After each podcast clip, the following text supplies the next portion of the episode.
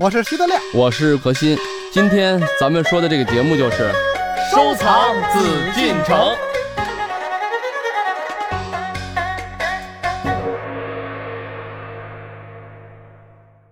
欢迎各位继续回到我们的艺海藏家，我是主持人永峰。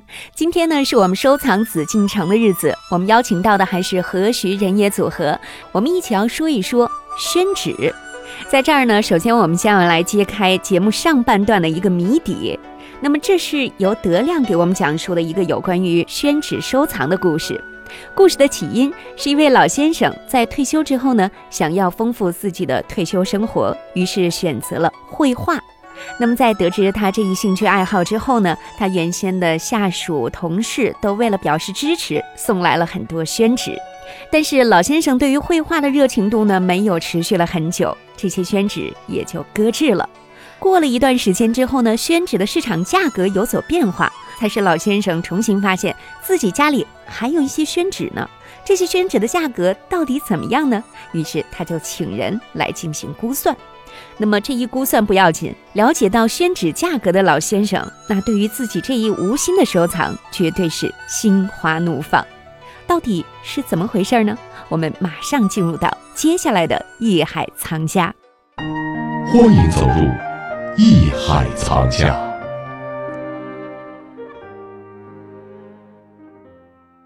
结果人一看说：“您这纸啊，最便宜的都一万多块钱一刀了。哇，你想当年都是人送的，嗯现在呢七八十刀，最便宜的一万多块钱一刀。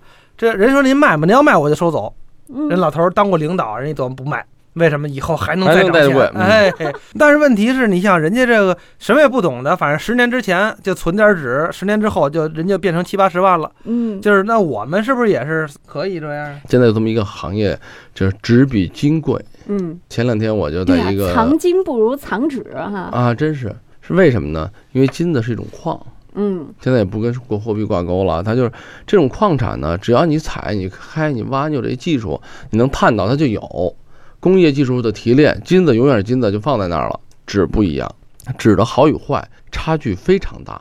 嗯为什么？它跟人的工艺技术、人的手工业技术是息息相关的，还有跟你什么，跟你的材料也很有关系。不是，那我们现在要想收藏嗯点纸，这十年以后我涨钱，我收藏什么样的纸？您得给我们讲讲，是不是现在就我买点贵的纸，越贵越好？呃，当然说了啊，一分钱一分货，贵的纸，比如说一万块钱一刀的，嗯，跟这还有一万块钱一刀的哦，纸，还有十万块钱一刀的纸，那纸还有一万块钱一张的纸。不是你那纸拿过来，我绝对舍不得画，我画完以后一分不值了。嗯确实有的那好纸不敢让那画家画，就是不画时候值一万，画完值五千了。哦，对啊，有这说法。嗯，对吧放德亮那儿就是嘛。对，放德亮那不至于，放德亮那五百怎么也还值五十了，对吧？有价儿。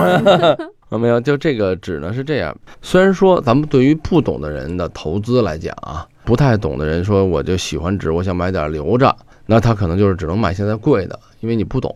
嗯但实际你说是越贵越好吗？不然，为什么呢？因为这里面就是那天我看了一个纸，实际上当年它是老红星。这个红星呢，红星轩，咱们大家都听说过是一个品牌嘛。嗯，因为我们一般要去一些文房四宝店，都去固定的嗯品牌的，就是老字号嘛。咱们说这样的话，各方面东西用的比较有信誉。然后我就那时候我就问我说：“你们这儿还有没有老纸？”因为在我这儿呢，咱们不说收藏纸，就纸好用什么时候用？我今天买的，明天用不好用。再好的纸，就跟你说，它刚从这个里面做出来捞出来，咱们就说跟愣头小伙子都是生的，哦，他得把它这火气，把这个纸的纸性给它养出来，怎么样就是？就先先烧一下。我烧完了就成灰儿了，那就你不是这帮付之一炬火火气更大了吗对对对不是你得浇一下。哦，对对对上水对对对，嗯上水。对，一般放的咱们都三到五年的纸，实际是最好的。哦，那要放时间再。长呢？放时间长没什么意义了，为什么长时间长你不用？那你还画不画了，写不写了不？是他为了收藏吗？对啊，嗯为升值。为了收藏，你可以放三十年呀，但是前提得是好纸啊。那个纸的品质不错的话呢，它就有一个什么东西？为什么叫纸寿千年？嗯好的宣纸，它的纤维呢，通过我们就在了解以前老的宫里头收旧藏的这些宣纸成分呀，它当时这个里面的这个棉料纤维，我们就分析这种纤维为什么能保持这么长时间，还光洁如初啊，很漂亮，而且纸性也好，什么原因？好的宣纸有几个特征呢？首先，柔软程度不能是跟咱们现在这种印刷的这种嗯这种脆了吧唧的声儿。那这里面的纤维，如果咱们大家拿显微镜看的话啊，嗯比如把咱们现在的普通的什么复印纸啊，这种所谓咱们叫机浆的这种纸啊，这种纸脆，时间长了容易折。你们会发现，比如咱们现在这个复印纸，这经过几次太阳晒，嗯干巴干巴，然后就脆了，就就很容易就坏了，就折了。纤维短，嗯而且为什么它纤维短？它都是垃圾，各种什么不要的材料，纤维是互相没有交接的，联系不上的。宣纸不是，宣纸的纤维是错综复杂在一起的。如果你要放大的话啊，就是比如说一百倍的或二百倍的放大显微镜一看，每个纸的纤维都连接，一折抖隆的时候，它的声音很柔，嗯。近似于无声，哎，柔和。您这么一描述，我觉得这个宣纸好像是一个非常和谐的生命体。啊，对，呃，好的宣纸啊，嗯确实就像对它倾注感情的一种。实际上，做纸做得好也是一种艺术。啊你选料，嗯你选的这个树皮，为什么咱们说檀树皮？就是我们在分析啊，嗯包括棉料的纸，为什么叫棉料呢？它就是适合书法、书写、画写意画。那它这种纸的效果就是落笔有痕，嗯然后水走墨流。为什么画写意画用？就是你看咱们画浓淡墨的时候，小时候画过国画，嗯那墨色夸夸夸怎么黑的？一干墨在这儿，但是水阴开了。你用越干的墨，你包括盐的还是墨汁儿，越浓的墨它越不好印，因为它水分少。嗯所以好的宣纸就是墨走水流。然后就这种宣纸这种特性啊，决定了什么？这种宣纸真正老，比如说好一点的宣纸，你画了一张作品，然后你放在这儿，咱们说一千年夸张，但是八九百年是一点儿问题都没有。嗯，因为咱们汉代到现在有多少年的历史了？嗯将近两千年吧。对，咱们现在从考古挖掘，从你想地下环境的这种恶劣，嗯，经常会被水泡啊，这墓里的，咱们还能看到以前的宣纸留存，嗯对，可见宣纸的寿命是有多长。嗯咱们玩的翡翠、玉啊，嗯玩的什么矿啊、黄金啊等等，你再怎么说它是天然的，大自然赋予你的，它上亿年才形成的东西，嗯它不怕外界的影响。嗯，但宣纸不是，宣纸是纯的，经过咱们人类加工的。嗯所以咱们现在玩宣纸的收藏，实际玩的就是咱们对它的技术、对这宣纸的制作、对宣纸的工艺、宣纸的用料懂得多少，对吧？这个纸啊，反正嗯我有这个看法，就是什么呢？确实现在好纸不好得，过去也不好得。过去那好纸啊，什么时候都不好哎得，一样是价值连城，就不说嗯价值连城吧，反正也很贵。嗯，对，人那个工多贵啊！所以过去好多那个真正想找大画家求画儿的那个，你怎么能够把大画家那画儿骗出来呢？得有诚意。就是给他弄点好纸，嗯弄点好纸。所以我们现在留下来的好多大画家的那或者大书法家的那个纸上那个落款都是新而试纸，包括宋朝时候那个那个黄庭坚那个卷子，最后就是是是新而试纸。这试纸呢有两种啊，说起来这个我就有同感了啊。嗯第一种真的是试纸，你看啊，嗯咱们俗称的高丽纸嗯就是朝鲜纸，嗯实际是非常普通的一种原料比较差的，但是呢，它原料差，纤维很粗很硬，但是它画起来画写东西呢，又有一种另外的一种效果，嗯因为作为艺术可以多种效果嘛，嗯它那纸就便宜。你看有高丽纸，有皮纸，有棉纸，有什么嘉轩呀等等啊，各种这种效果的纸。哎，你用到一种新的纸，必然笔性啊、墨性啊就不一样，效果。嗯包括写书法的这种流畅，你用的笔、水的比例啊、墨的比例怎么办？这叫试纸，这是真试纸。我们最近要开发的一种宣纸，古法开发的宣纸。这个宣纸呢，而且它还附了蜡剪嘛，嗯就是为了更华丽一点。嗯然后还有原纸，就是原来的所谓就是跟所谓清宫旧藏的纸的工艺是一样的。嗯是一种是什么叫做装饰纸？因为蜡碱呢，就是这种带有涂层的纸呢，嗯它的笔性你也不能直接试出来宣纸的性格了。但是原产的生宣就是把这个纸做出来以后，马上咱们就知道它是个什么感觉。落笔以后，它的吸墨性、吸水性、嗯扩散性等等啊，你就试出来这这个纸的好坏。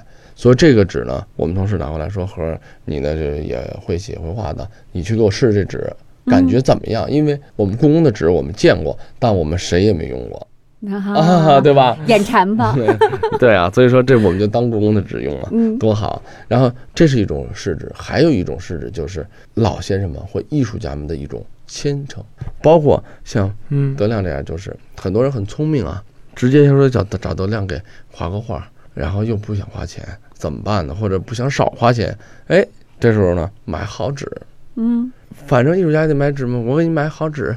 您看我们这这哪哪纸特别好。这个真正画画搞艺术的人，他对这种工具的这种爱好是与生俱来的。嗯，说碰到好纸了，哎，什么感觉呀？我这跑不跑墨？我是啊，直接影响他的艺术那我这笔好不好啊？我这这，他得尝试一下不。是嗯那您试试就随便画两笔，呀，一看那个墨迹儿，一看那个笔那笔触那留的那痕迹，立刻有意思，立刻这兴致就来了。嗯，我去我老师家，就是李燕先生，哎，看了一张照片儿，一张李苦禅，就是他的父亲嗯当年的这个画儿。我说这画儿有什么好的呢？因为李苦禅画册有很多嘛，嗯，这画儿有我们市场上流传有很多，这张画儿没见过。说哎呦，这可是精品。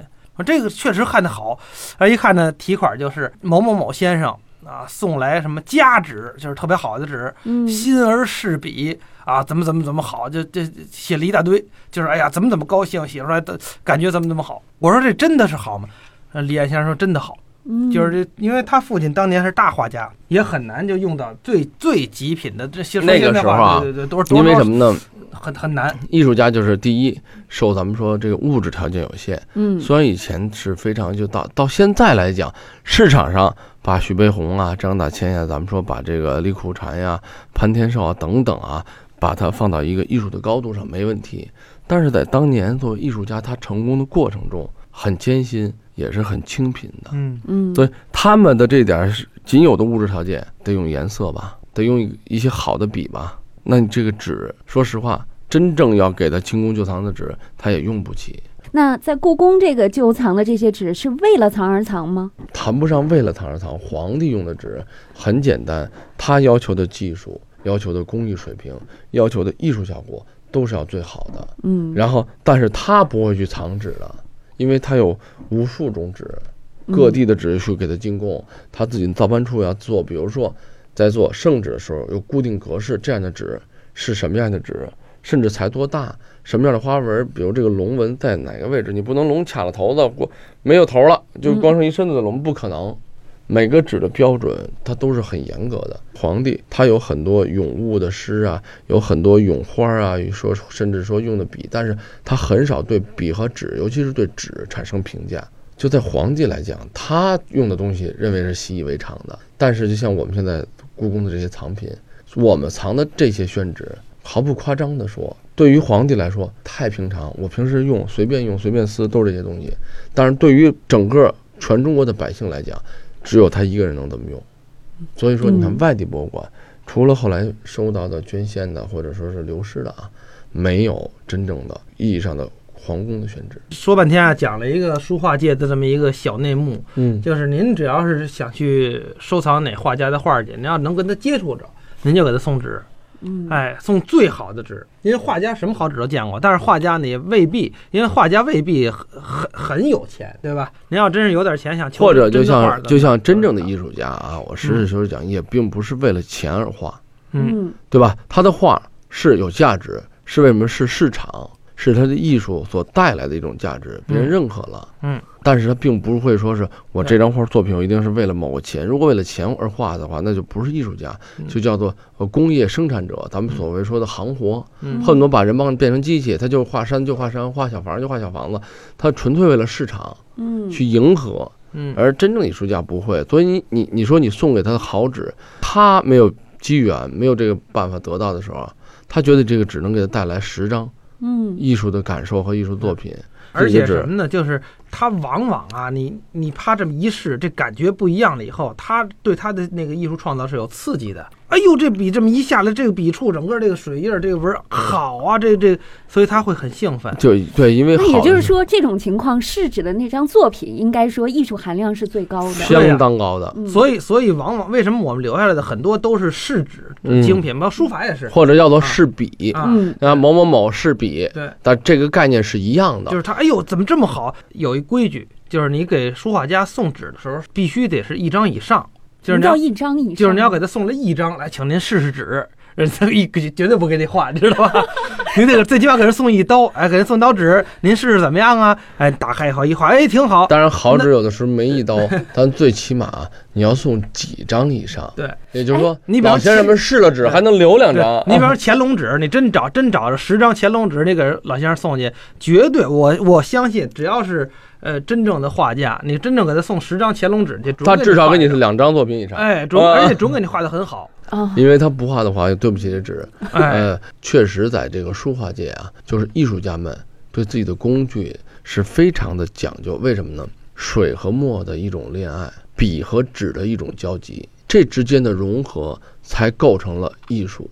而且这种融合是不可逆的，你看齐白石那虾，它一节儿就是一节儿。没有办法改。你想用重点的墨把这淡的墨盖上，如果是好纸，对不起，盖不上，盖不上因为下边那个印儿还你还在必有痕对迹。哎，那需要的就是那个，所以说，就这触哎那个印儿，东西的嗯感觉，对说纸，咱们说对于真正艺术，今天聊了这么多，嗯那就大家收藏这个纸，虽然说有市场炒作，你像我刚才讲的，七十年代末的纸，搁了三四十年了，十万一刀，因为我们真正选址的时候会拿水啊，嗯。碰一下，主要是试一下它的这个阴湿、阴干、渗的这个程度，嗯。决定了纸好与坏。别看它很土啊，这个方法，但但是用清水还是比较卫生啊。但是呢，很简单，也很明确，就知道这纸的性格，嗯，也知道很好。但咱们现在我们确实来说是用用不起啊，工薪阶层我们的我们是用不起。这我刚才还在疑惑呢。我只能德亮说：“你拿一张送人家，我说这一张拿得出手吗？对啊，一张就一千块钱，而且还有很多好纸是不值。嗯所以我在想什么呢？就是咱们大家知道它纸为什么嗯有收藏价值，嗯，是因为它从制作上就有这种难度。哎嗯是对？吧？嗯然后选材上，它就不是随便的什么树皮、垃圾都能往里放，它是就要植物的，而且檀树为主的，因为有些树皮的纤维不够，你做出来纸就不好。然后包括像刚才你说这些稻谷，而且还是特殊的这种稻谷的，它的这个纤维质才适合做宣纸。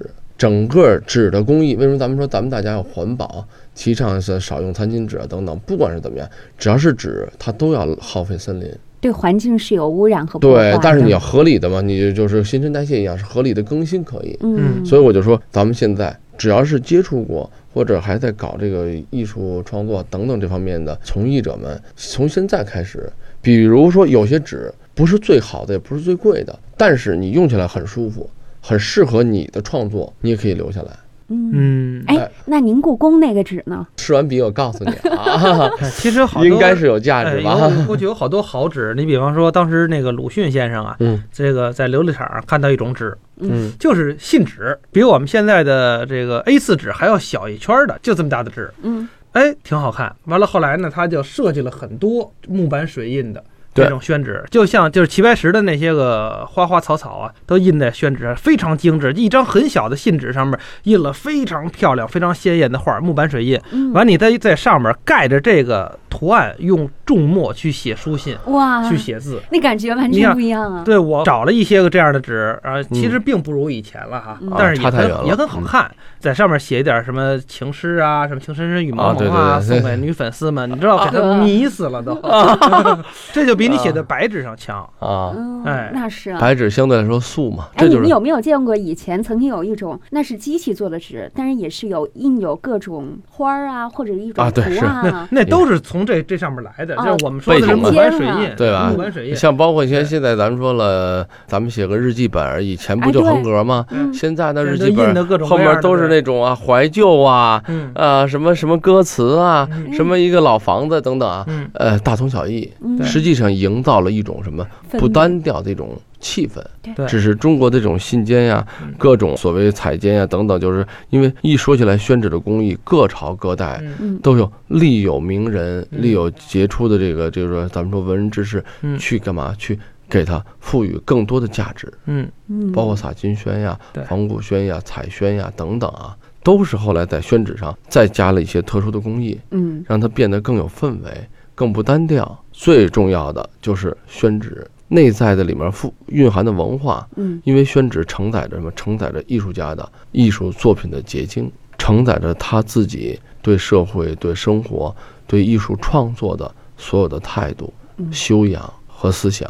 所以说，宣纸这个东西对艺术家来说，真是梦寐以求、朝思梦想的，能碰到合适的，自己能有最大的限度能发挥的这么一种载体。嗯，我现在啊有个期待，德亮，你好好练习画画，我到时候肯定不止送你一张，好吧？两张，要不然这样，你现在先送我几十刀，有事以后等我成了以后，你看你们俩的单位啊，人家永丰说送你几张，你这几十刀，嗯，不太对等啊 差不了太多。哎，他说那几十刀，那个啊嗯，刀子小刀，嗯对，哎，我可以送你点现在的那个彩金，嗯现在那个荣宝斋过去做彩金做最好嘛，当然现在比以前肯定是差很远。嗯呃，那个上海的那个朵云轩也是，我去上海买，我指着那个他那信笺机器印的那个，就是单线条的那种，我说我要买这个的彩色的，完了他说我们这里从来就没有卖过彩色的呀。然后旁边那柜台那个老师傅赶紧把我拽过去，我们这里有，我们这里有，就是他那柜台估计是租出去的，租出去的，对对。现在就这哎，我可以。买点送给你，那个也不便宜，你知道南京的石竹斋的也不错，那一张啊，恐怕也现在按现在价也得几块钱，就一张信纸那么大。没有，反正我前一段时间啊买过一个，是给人画了一张肖像，我买的那个纸，呃，一个小彩笺多少钱？三十块钱嗯，一张彩笺一，张，对。可是你知道这彩笺跟那十张三百四尺乘四尺乘纸比起来，可要小多少多少倍？呃，小二十分之一。呃，永峰，你不用这么看着我，嗯我们俩在成名前肯定会送你。对你想二十二十分之一，如果是三十块钱一张，三十乘以二十的话就是六百，就相当于六百块钱一张，跟那一千块钱一张乾隆纸差不多了。对啊，啊那不是乾隆纸啊我期待着啊。这里是艺海藏家。郭沫若先生曾经说：“宣纸是中国人民的独特创造，中国的书法和绘画离了它，便无从表达艺术的妙味。”今天我们和大家一起走进宣纸，了解宣纸，了解故宫当中那些与众不同的宣纸。希望大家在了解他们的同时，更多的走入到我们的中华文化当中，来体味这其中的妙趣横生。本内容由喜马拉雅独家呈现。